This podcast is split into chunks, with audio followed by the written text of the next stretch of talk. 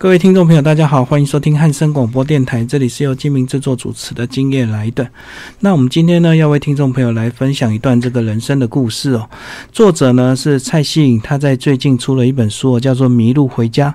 生命会有拐了许多弯。蔡希颖小姐呢，她在过去呢经历了很多人生，我们几乎不敢想象，或者是很难以想象，很多人生比较坎坷的事情，几乎都发生在她身上。那从她从小呢，因为这个呃父母亲的离异啊，造成这个呃没有受到一个家庭的一个关怀跟支持，然后后来呢，又曾经呢在幼年的时候有被这个父母亲的朋友曾经性侵过，然后。最后，他在十七八岁，也就是他青少年的时候呢，又因为这个一些因素哦，造成他就到这个八大行业，就是一些酒店去上班。那最后呢，又得到这个呃淋巴癌的一个末期。那最后呢，呃，终于这样子一路走过来。然后，总之呢，他人生真的是非常的精彩，一路到现在。最后呢，他出了这本书，叫做《迷路回家》。那我们亲自邀请到作者，西影，你好，Hello，你好。那是不是一开始先呃跟我们分享一下你为什么能够勇敢的写出自己的这么多的一个故事在大家面前？其实我这出这本书的目的哈，其实就是想要借由这本书让大家看到可能创造可能性这件事情。因为我也不是本科系毕业的，那其实学历也没有很高。很多时候啊，在我的过程里面，常常有人跟我说。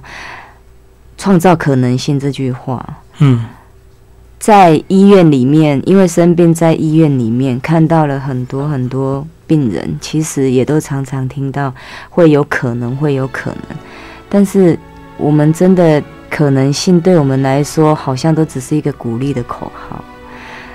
但这本书我会勇敢写下来，是真的，只是希望可以借由我的故事分享，然后确实的证明。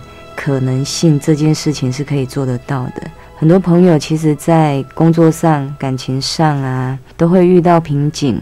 当遇到瓶颈的时候，很多人是先看见不可能，嗯，觉得自己做不到，而不去做，然后再告诉自己，我可能没有那么好的学历啊，我没有背景啊，我没有钱啊，我没有什么，所以就做不到很多事情。但是现在我真的做到了。所以我把这一本书写下来，里面的故事，希望可以带给大家，鼓舞大家更多的鼓励，或许可以让跟我一样曾经迷失的朋友，现在迷失的朋友。真的是可以找到很好的回家的路。然后这本书是你从小的一个过程，一直到最后得到这个癌症，然后现在康复的一个过程，对不对？是。那一开始是不是先跟我们谈谈你在小时候父母亲是一个什么样的相处状况，造成离婚，然后造成你呃那时候是跟着爸爸住嘛？对。然后那时候他们是因为你还记得他们吵架的原因吗？我只知道他们吵架的原因就是为了钱，经济上。那其他。那时候还小，其实真的不太理解，说他们为什么要这样。是小时候就很没有安全感，因为不断的寄人篱下，我总是觉得被丢来丢去的。就是你爸爸带着你，因为他要工作，所以他就要把你放在某一个亲戚家这样。对。然后那时候说经济的因素是两边谁赚钱，或是有一些什么习惯上的问题吗？这个其实我没有很理解。然后后来那时候你还跟你哥哥嘛？对，就跟我哥哥变成我们就是一个自己一个小型的、小型的那个家庭，就跟我哥哥两个人有点相依为命的感觉。所以就你们两个从小感情就一定非常好。小时候小时候还不错。嗯 嗯嗯。然后那段寄人篱下的例子，好像在学校好像也会受到一些歧视，对不对？我觉得歧视哈是真的是自己想出来的，因为我不断的搬家，不断的转学。对，那。在书里面，我有提到，就是在幼稚园里面，嗯，也是转学到大姑丈那边的幼稚园，然后被老师误解，嗯，偷了同学的笔这件事情，对，所以让我对让我对陌生的环境，还有接下来同伴之间，我没有信任，我也对老师不信任的。我就因为那一次的阴影，对，嗯，就开始没对人，真的，我很小的时候，我就很懂得去。不要让别人进入我的世界这件事情，就是自我封闭起来。会，嗯，对。然后后来你们是，你你说你在七岁那一年是又搬到一个，就你们父母亲又住在一起。对。然后那时候就有跟着一个算是他们的朋友这样住在一起。对，嗯嗯嗯。叔叔来家里住，然后那时候你一开始你也不知道发生什么事情，现在想起来，原来这个才知道，原来这叫侵犯了。但嗯，当下不知道，只觉得很害怕。加上说他也可能有用一些言语的一些恐吓这样子，对，嗯就很害怕。可是当我跟跟跟爸爸讲这件事情的时候，他觉得小孩子不要乱讲话。当然，我现在自己当为人父母了，我能我我真的能可以更深的体会当时的这件事情。所以我现在对我女儿的方式，只要她讲什么，我都会跟她说我相信，再去观察。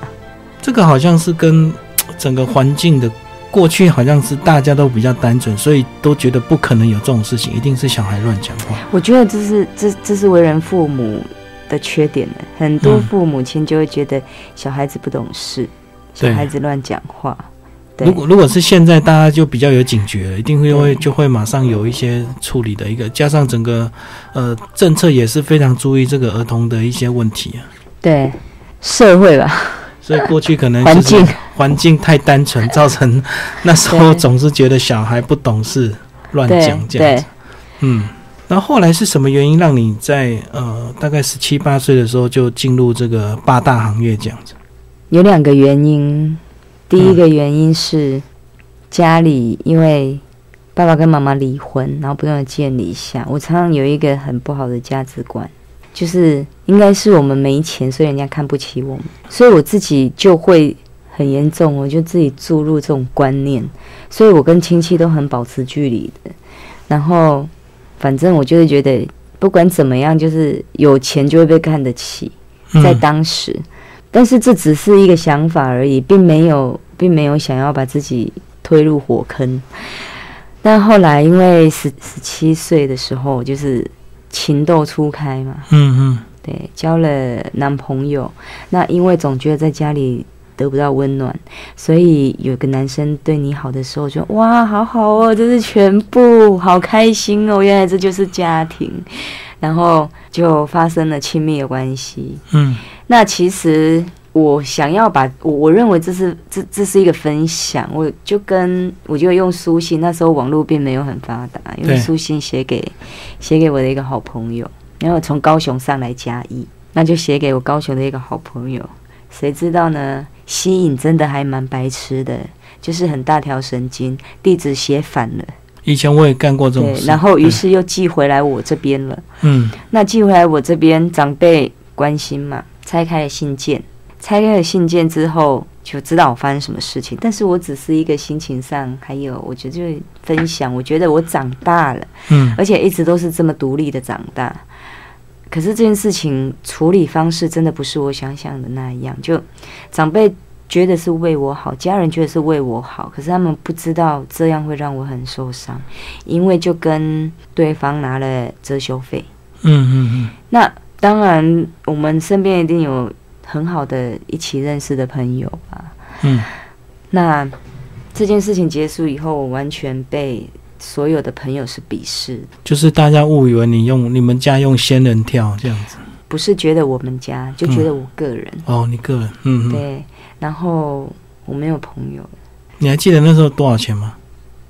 嗯、不是很清楚。其实我真的不清楚，我只知道做了这件事情。就是你家长帮你家人家人帮你处理事情，嗯对、然后从此没有朋友之后，就让你心里，我很难过啊，而且我还是被冷嘲热讽的。嗯嗯。对，然后只是我比较强悍一点，不然可能可能就类似被当时现在的霸凌事件，因为大家都看不过去这件事情了，嗯嗯嗯。那我就休学了。嗯嗯嗯。对，那我要讲的是，当时家里的人并没有顾虑，我知道他们是为我好对，处理的一件事情，可是并没有站在我的立场去看待这件事情，嗯，就是他们可能用比较强硬的方式来处理，而且我真的受伤了。从嗯那时候开始，我觉得原来钱那么重要，原来钱真的可以取代所有的东西，然后嗯，真的是我自己把我自己推入火坑的，没有人逼我。所以你发现钱这么重要，你就决定要赚钱，努力赚钱，长的一段时间觉得钱可以买到一切，嗯，加上可能也是你过去长期的一些对环境的一些自卑的心理，对不对？让你想要证明说你是有能力的。是啊，但是但是现在其实想起来，有钱不一定快乐，钱也真的不能买到一切。所以你你后来在呃一些酒店上班，大概总共多长的一个时间？断断续续吗？嗯，一直到我生病的过一年吧，都断断续续都是在酒店里面。所以那时候几乎就是每天上班就是喝酒，一直喝到挂下班，这样子吗？对啊，嗯，然后那阵子是应该身体喝酒也会有一些警讯嘛，嗯后来是怎么把它克服掉？比如说喝酒喝多了总是会胃痛啊什么的，各方面的。胃痛就吃药啊，一直压就对。对啊，吃了药再喝啊，后来变习惯，自己也很爱喝，喝上瘾就麻醉啊。嗯，对啊，就是整个算是逃避生活的一个方式。我觉得是，然后又可以又可以赚到钱，这样子，对不对？又可以赚到钱。其实，在酒店里面真的非常非常的辛苦。嗯嗯嗯。很多人看到啊，可能酒店小姐光鲜亮丽，第一个想到爱慕虚荣。但是，请看看我们为什么是为了什么而去酒店上班？那这只是一个过程。或许每一个人上班的目的不一样，对，到酒店上班的目的不一样。但是，这只是我们的其中一个过程。就是每个人可能都有不得已的苦衷。我相信，如果女孩子每一个人身边都有一个幸福的家庭，被公主般的对待的，然后被疼爱着，我不，我相信没有一个女孩子愿意。嗯，那时候酒量好跟赚钱有绝对的关系吗？就是要会喝才赚得到钱。酒量好跟喜不喜欢喝是两件事。嗯嗯嗯。对，所以在那边一定要会喝吗？不一定，其实就是看自己啦。我觉得很多事情，不管你在什么行业别里面，都是看自己创造出什么样的感觉。有的小姐就是告诉客人我很能喝，所以客人来就是你就是喝死吧，就是要跟客人拼的意思。对，我觉得真的还是回归到自己，不管做什么行业，遇到什么事。真的都是由自己出发，就不要去怪环境，就是真的人可以创造环境的。所以，所以你那时候给客人的感觉是什么？是来找你谈心，还是来跟你拼酒的？我吗？嗯，你塑造你自己的一个形象是什么？来拉迪赛，就是很爱客客人来找你，就是很开心，对不对？装疯卖傻。嗯，对，就是我很清楚你是来花钱买快乐。嗯嗯嗯，对。那后来这么这么长的一个时间里，身体有一些慢性病或者是一些长期的疾病嘛，就是喝酒造成的。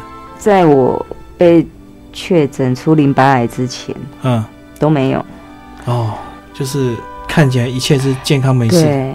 除了工作这一段呢，当然还有一段，还有一段你生命算是非常重要的一个插曲，就是你遇到你的前夫，然后结婚，对不对？对。嗯。那这段是不是也跟我们聊聊，当初是什么情况让你这样的呃年纪轻轻就爱上他，然后就？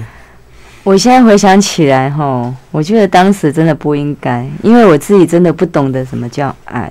我是因为生病之后，我才学会爱跟被爱这件事，付出爱跟接受爱这件事情。那我回想起来，我觉得那不是爱，那只是一个习惯，那只是一个想要安定的感觉。以为结了婚一切都能好，也可以给我一个家，对。但是年轻自己也很不成熟啦，就很多事情我不知道该怎么沟通的，那自己就很爱很爱 gay 搞，嗯，就觉得啊事情会过去，就自己好像闷在心里。所以我们不吵架的，就不吵架才会更严重。哦，你都憋着嘛？憋着，嗯，那总是以为事情会过去，其实过不去。所以，如果大家以后遇到什么事情想吵架，一定要吵架，吵出结果就是沟通。这个可能也跟你就是过去家庭环境造成你很渴望有个幸福美满的家，所以你就是用忍耐对来塑造这个家的一个感觉，对不对？对啊，因为后来觉得自己这样真的不对，伤害自己也伤害别人呐。嗯，对。然后忍耐到最后就是更严重。对啊。然后后来生了一个女儿，嗯，非常爱的一个女儿。她现在已经十三岁，非非常漂亮，非常谢谢，嗯，真的是非常可爱的女儿。所以后来也是有一些本来有一些离婚官司嘛，对不对？后来现在慢慢彼此才大家才把这个关系处理好。呃，我们不是离婚官司，我们是后来我一直想争监护这件事情，监护权，嗯，对。但是其实哈，我觉得这件事情从我离婚到小朋友到现在这样，我觉得做父母亲的，做父母亲跟扮演夫妻角色是不一样的。我有很多朋友哦说，离了婚，老公不给我看小孩，于是就不去看小孩。那我真的觉得那是婚姻跟父母亲的责任是两件事情。嗯，他不干让你看小孩，可以想办法去看。我在为什么我跟我女儿现在会关系那么好，我们那么紧密，像朋友，像妈妈，也像爸爸。他在我离婚的时候，前夫不让我看小孩。嗯嗯。我就是想尽办法要看，我可以从酒店下了班，隔天为了看小孩，嗯，我在他们家七楼等了一整天，从早上大概六点七点等到晚上六点七点，我为了就是要看我女儿。那我偷偷的看她还是没有？我就是要看呐，我就是要对我就是要看，我就是要抱。嗯嗯，对啊，我不管你们怎么样啊，但。我就是要看呐，我就是要抱，不相信不回来不出门，我就是一定要看得到，因为她是我的女儿。我也每天坚持一定要打电话给她，因为她那时候还不太会讲话。那不管他们要不要让她听电话，不管她会不会讲话，不管他们挂不挂我电话，嗯，我就是要打，每天。那时候小孩多小？幼儿园吗？嗯，我离开的时候是三岁，然后四岁他读幼稚园，对。所以那时候他应该还不太会表达，对不对？对他也不太懂。然后我每次回去看完他，我要离开会哭嘛？但我不想骗他，不想骗他说你先帮妈妈拿个什么东西，然后我就不见，就溜走。因为我知道我小时候这种感觉是非常害怕的。以前的父母亲都会用这个方法。假装叫你拿东西，他就赶快跑掉。对，嗯。但是我我跟我女儿的方式，我就是跟她讲，我就在她面前，不管她怎么黏着啊，怎么哭，怎么闹，我很心疼。我每次看她都看完她，我都是哭着回家的。对，然后我真的很心疼，非常非常的心疼。但是我还是要在她面前跟她说再见。嗯。所以这就是我们到后来，我跟我女儿为什么那么紧密。因为你过去可能都经历过这样一些不好的印象，所以你知道用一个比较正确的一个方式来跟他相处。对，就是不要常常有老人家讲的一句话嘛，“我卡早的是安内，所以你今嘛的是安内”，不是？嗯嗯嗯。那聊到这边，我们先稍微休息一下。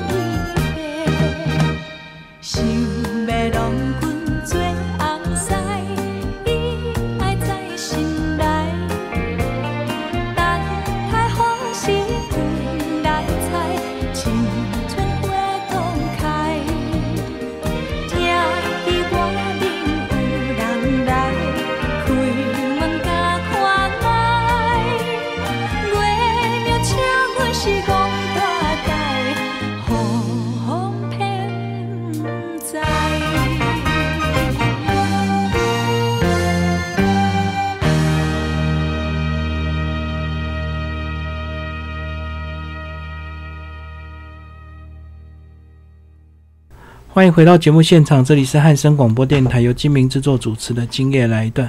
今天为听众朋友介绍博思智库所出版的这个《迷路回家》哦，呃，那这本书的作者呢是蔡希颖。那他过去呢，呃，曾经经历过很多人生的这个苦难呢，最后呃，到现在他能够呃。把他的呃淋巴癌末期有治疗，然后现在是延续生计有限公司的一个负责人，算是呃人生的一个非常大的一个转变。那接下来吸引就帮帮我们聊聊你在二零一一年当初是怎么样会突然诊断出癌症？我觉得哈，疾病其实它在在身体里早就已经都潜伏了，潜伏在身体里啊，只是很多人哈没有发现，都不会去发现。然后人嘛，习惯把不好的都隐藏起来。嗯，然后不管怎么样，就是会替自己找借口。我就是因为这样才变严重，因为我每一次一段时间一段时间，我就会觉得我的腰部、骨盆，嗯，痛，痛到受不了。那我都会跟自己说啊，那就是生过小孩呀，所以天气在变呐。然后哦，可能坐姿不好啊。然后一次又一次，然后啊，这就是要去给人家推拿，然后吃止痛药啊。嗯嗯。然后一开始都会有好转个一阵子，这样我就会理所当然觉得哦就是这样，但是我没有发现其实是反复的。那把反复的觉得哦这就是救急呀，习惯呐。后来有一天真的痛到受不了了，是痛到没有办法下床，对，也没有办法站着，连坐都不行，躺也不是。那我就觉得好像有一点状况，那我就想去看医生了。那我去要出电，我就出门要去看医生。我是硬拖着这样走路，像老人家。然后到了电梯，我本来就很爱漂亮，嗯，到了电梯有镜子，然后稍微摸一下、看一下，然后我就发现我的脖子肿起来，而且是肿了很大一块。那我又是告诉自己啊，这可能快感冒了，扁条腺发炎之类的。好，那我就也没有太理会它。那我去吃了，我一样又去跟医生拿了止痛药。那，因为医生也不知道这是什么原因，因为我到诊所去看，不知道什么原因，就拿了止痛药。哎，好像强效的止痛药，好像让我好转一点。嗯，可是同时我也发现我脖子的肿啊。好像不是那么寻常，因为很总在后面，呃，很大一个，然后我就去看耳鼻喉科，这时候医生就跟我说，请你到大医院去检查，这不是诊所可以哦。检查的事情，我才是我才知道事态严重，嗯，对，那我就没办法，只好真的到医院去做一系列的检查，检查出来，医生就淋巴癌侵犯骨髓。默契，嗯，那我当下听到的时候，我非常镇定，因为在我人生的过程当中，我真的觉得太好了，我不用自己去想不开，就是活不了了，对，就是反而因为生病这样子走，你不用去想用什么方式，真的太好了，反正就解脱，呃，想不开那么多次，嗯，对，那这次真的来真的，老天爷，反正就这样，也没有什么好留恋的，我觉得我也够辛苦了，我觉得我够了。当下的想法，那我就这样，我就镇定的非常接受这个疾病，因为医生讲他的，我在想我的。嗯，那那医生很可爱，他看我镇定到这样，因为我一个人去，我不要人陪。医生看我镇定成这样，反而医生比我还紧张。医生就跟 就跟那个住院的护士小姐说，病床不要给我排在窗户旁边。对。哦，我懂。他以为你镇静是你自己已经有一些决定，可能会心短什么。但是我的镇定是因为我觉得，反正我也没有很想活，活太久就这样也好。对，嗯，我觉得也好，扛的压力太多了，这样。嗯。然后反正我觉得我的家人就是这样，那我觉得终于太好了。那我心里也有一点盘算，我没有要做任何的治疗，我觉得就这样。嗯嗯嗯。那我也不想要有我的家人来关心，我觉得很烦躁。在当时，嗯，所以我觉得一切安排的太好了，但是那种太好了发出来的意念是觉得心里很不舒服的，太好了，终于可以解脱这一切。对，好人就是不会长命，其实是这 样。对 对，嗯，然后祸害才会遗千年。就觉得太好了，是用这种口气在告诉自己，真的是太好了。其实是心里是怨恨的。嗯嗯嗯。那我就开始也不想在医院治疗，不想做任何事情。对，不知道该怎么办，只是外表觉得让医生觉得很镇定。嗯，然后就这样逃离医院，我不想有交代。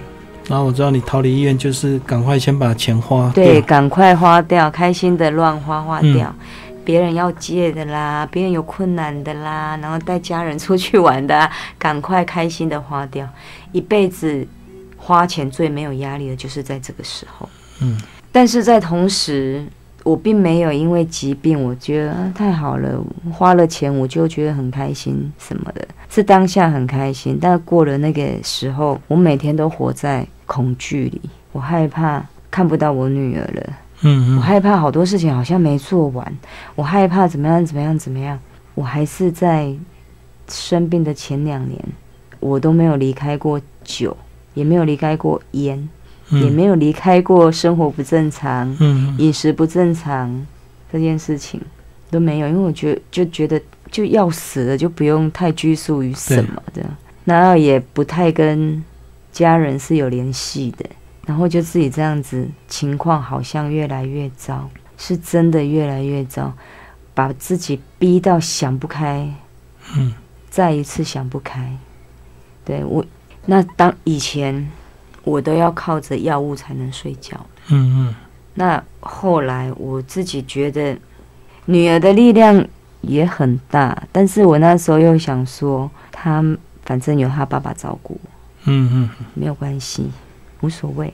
反正就是人在边缘的时候，就会很正负两极，一下子可很很极端，一下子可以想成这样，想的很美好，等一下子又想的。非常非常的不好，负面，然后正面跟负面一直在心里拉扯碰撞到我受不了了，我跑去海边了，一口 whisky，一颗安眠药，一口 whisky，不知道什么叫不舒服了。嗯然后可是我我我在当下哈，我在海边，真的是晕了，但不知道过了多久，我也不知道晕了多久，真的不晓得。我突然有一个感觉，是心里。有画面，哎，头脑有画面，心里有感觉，突然动了一下，我把所有的东西都吐出来。嗯嗯嗯，就反胃啊。那我突然想到，我突然想到，不行，如果有一天我女儿发生什么事，最难过的会是我。那如果我现在发生什么事，最难过的会是我父母亲。嗯，而且这是一辈子的。我突然觉得我没有资格这么做，然后。我就回家了，我没有因为这样去看医生而怎么了，那我就回家了。那回家之后，我开始觉得我要求远。然后那时候，因为我的堂哥，书里面有提到的那个堂哥，他其实非常非常的关心我，他每天都会传简讯给我。然后那时候是。还 F B 跟 Line 没有那么盛行，是 M S M 的时候。嗯每天每天我都要跟他聊很多很多很多，然后每天每天都很鼓励我，很正向，然后带着我去看到很多很多的，真的是可能。嗯。他一直要我，他一直告诉我，所有的过程都是礼物。生命的一切都是礼物。你所遇到的事，情都是礼物。然后你要享受拆礼物，礼物。拆开之后，这个礼物要让你怎么用？你要去看背后的意义。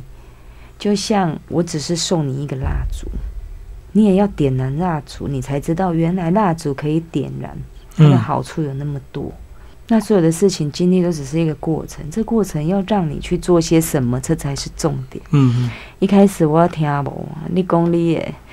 一开始真的是这样，我觉得讲废话。就是他讲他的，你讲你的。然后。他也建议我看书，然后我也接受他的建议看的书，可是看的书我都把它撕掉，我都觉得就是讲废话，因为我觉我那时候就非常非常的负面，我没有办法去想到说，哦，原来我可以怎么做，然后原来可以创造些什么，原来我可以走不一样的人生。原来别人看我不是我想的那样，原来我可以不用那么自卑，点点点的好多原来，嗯，对，直到我哥哥他们那时候接了，我哥哥在福伦社接了社长，然后同时我也因为一些跟朋呃一些想要去多学一些上一些心灵课程，嗯。我知道我不能再让自己这样下去。那我跟几个朋友变成了好朋友，然后我们自己有一个，我们自己组了一个就团体，嗯，自发性的团体，然后就讨论一下，我们就去找台湾癌症基金会，我们就跟他说，我们想要办一个活动，嗯。那这个活动我们会扣除成本，余款都捐给台湾癌症嗯。基金会。那我们做的活动，我们就自己会去找资金，对，那我们就募款。我们这个活动是有魔术表演，有乐团表演，之后到后来把我的故事弄成舞台剧，少部分的故事嗯弄成舞台剧，然后我们做一个完整的演出，然后我们就售票，嗯然后用售票扣大家扣除成本，再来做公益。对，那这一段过程也是我第一次觉得应该可以做些什么。那那时候就非常，我真的很谢谢我的堂哥啦，就 Tino，对他在这里面还有他当时的福伦社嗯舍友，帮了我很大的忙。然后大家也都很给面子的来参加。所以经过这样一连串的这个呃，不管是心灵的治疗，或者是这个呃医学的治疗之后，你现在已经完全的一个痊愈了，对不对？呃，应该是因为学术上啊，医学上不能讲痊愈嘛，嗯，但是报告都是正常的。对对对对。好，那最后呢，这个详当然这个详细的内容在书上呢，听众朋友有兴趣可以去找来看哦，里面都有很清楚的这关于他治疗的这一段的一个过程。那最后是不是帮我们谈谈你在你的小孩大概在国小三年级的时候回到你身边，对不对？本来是跟前夫住，后来回到你身边，一直带到现在嘛。对，那我相信这个小孩终于回到你身边的感觉，一定应该会有很多故事可以跟我们分享，好不好？当他一开始跟你回来相处的时候，你们那时候一开始会不会有一点陌生的感觉？不会完全的熟悉呀、完全熟悉，嗯嗯嗯因为这真的是我很骄傲的一件事情。因为就算我们分手了，就算我没有，我不是在他们家生活，嗯我也离婚了，但是我一样把妈妈的角色扮演的很好。嗯嗯嗯我没有任何的借口跟理由说我没去看小孩。我每个礼拜我一定准时去看我的小孩，不管当时前夫家愿不愿意，我就是想尽办法要看。那段时间应该非常辛苦，因为就在你下班后，对不对？对，非常的辛苦，但是也是我最有精神的一天。呃，就是你心灵非常的期待，但是我相信你的身心状况可能还是有点宿醉吧，对不对？然后要忍着这样的一个身体，哇，我去看我女儿的时候啊，是不化妆、不喝酒的。嗯，就是前一天你会先准备好，对。也是希望给他一个好的形象，对不对？对，然后后来就是，其实后来前夫家也有稍微软化了，看我真的是很这么坚强，对，那我真的很爱这个小孩，然后慢慢的就让我可以把小孩带到附近去走一走。我记得我女儿很懂事，有一次我在我去带她到到苗栗的公园，我们在市区的公园，然后他看到一家咖啡厅，那咖啡厅外面不是都有玻璃窗，就嗯，晃过去都会有那种小蛋糕啊，对，然后小蛋糕对小朋友来说是一个期待的，是一个礼物。那那时候那个经济状况真的很差，因为我不是只有养活我一个人，然后又负债，然后其实上班没有很正常，因为自己真的觉得自己心里生病了。我要买一个蛋糕给我女儿吃，我买不起。嗯因为我们通常我下去看她，然后我们会到公园走一走，就会买一个便当是我们一起吃的，然后就把她送回家。我女儿很贴心的跟我说：“妈咪，那我们我只是看一看，那以后我们团圆了，我们再来一起吃蛋糕。”嗯哇、好感动！我现在讲了，我都会很感动。那当下我就想说，不管怎么样，我一定要让他吃到这个蛋糕。嗯我从来不开口跟人家借钱的，对我打了一通电话跟我的堂哥借了钱，对，然后借了钱只是要了一个很简单的事情，就是让我女儿吃到这个蛋糕。嗯嗯嗯，对啊，那我很感动的是，现在回想起来，会很感动，是因为我觉得好懂事，他好贴心。他可能也观察出你在那时候，可是他那时候很小，嗯可是他讲这些话的时候，我心真的是好，心里好痛。我觉得小孩就是这样，就是你就是爸爸，你就是妈妈，嗯嗯，对我就是爱你们，就很单纯。对，所以我有时候都搞不懂为什么很多人离了婚就觉得用小孩来报复，对我真的觉得这样对小孩真的一点都不公平。所以我也是因为到这样子，我终于听得懂我堂哥那时候跟我说：“你要学会以德报怨。嗯很多事情，当你做到了这一些事情，你再过来看的时候，你会发现，其实大家都很好，没有所谓人家要对你不好，还是报复你，还是怎么样，是我们要试出我们的真心，嗯别人才会接受，会发现原来路都不一样。所以我现在跟我的前婆婆也很好，对，也会我我也都很真心的关心她。因为你用对对的态度对待他们，就会能够软化改变他们对你的当初的一些想法。对，然后包括我的前夫，我们现在是非常好的朋友。嗯，最后谈谈你小孩现在国一功课怎么样？功课哦，他功课不怎么样，但是就是一直说他要当明星这样。所以他在家就是常常在唱歌跳舞嘛，对，就看着电脑这样子练，然后很爱演，嗯嗯，就非常自己很爱演一小段这样。这样子很好啊。也许以后真的就是就是他未来自己的路。嗯，未来自己的路。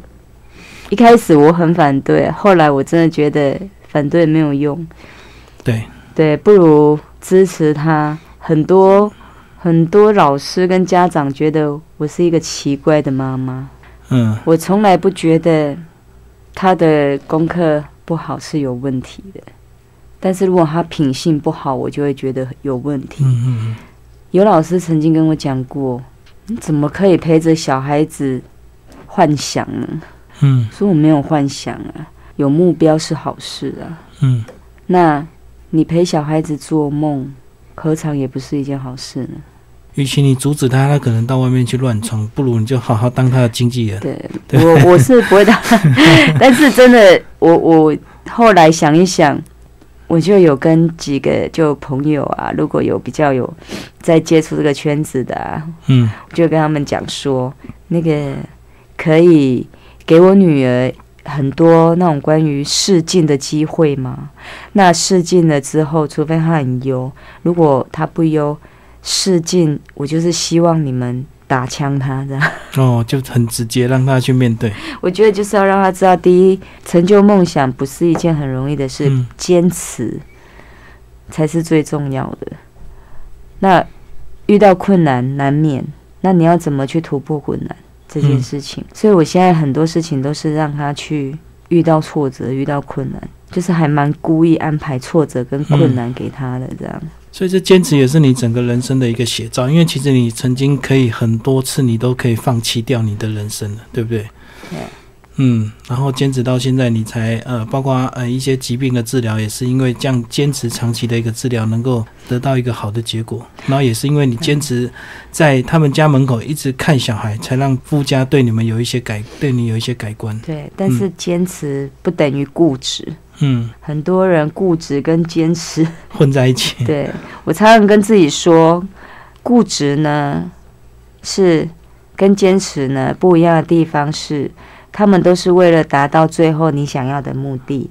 固执是用不变的方式跟态度，坚持是我方式跟态度可以变，但是目的都一样。用灵活的方式。对，可以不一样的方式达到一样的目的。嗯对，那我真的觉得这一切都是爱。我终于懂得什么叫爱。爱你的小孩，爱你的家人，包括爱你的前夫，爱你的婆婆，都是一样的。当然，在我发出这样的话，我也原来发现我的家人啊，爱我的朋友，他们其实都没有离开过。嗯，他们一直都在，只是你可能忽略他们了，对不对？对，嗯，好，今天非常感谢这个蔡欣颖来介绍她的新书《迷路回家》。这是博士智库所出版。好，谢谢，谢谢。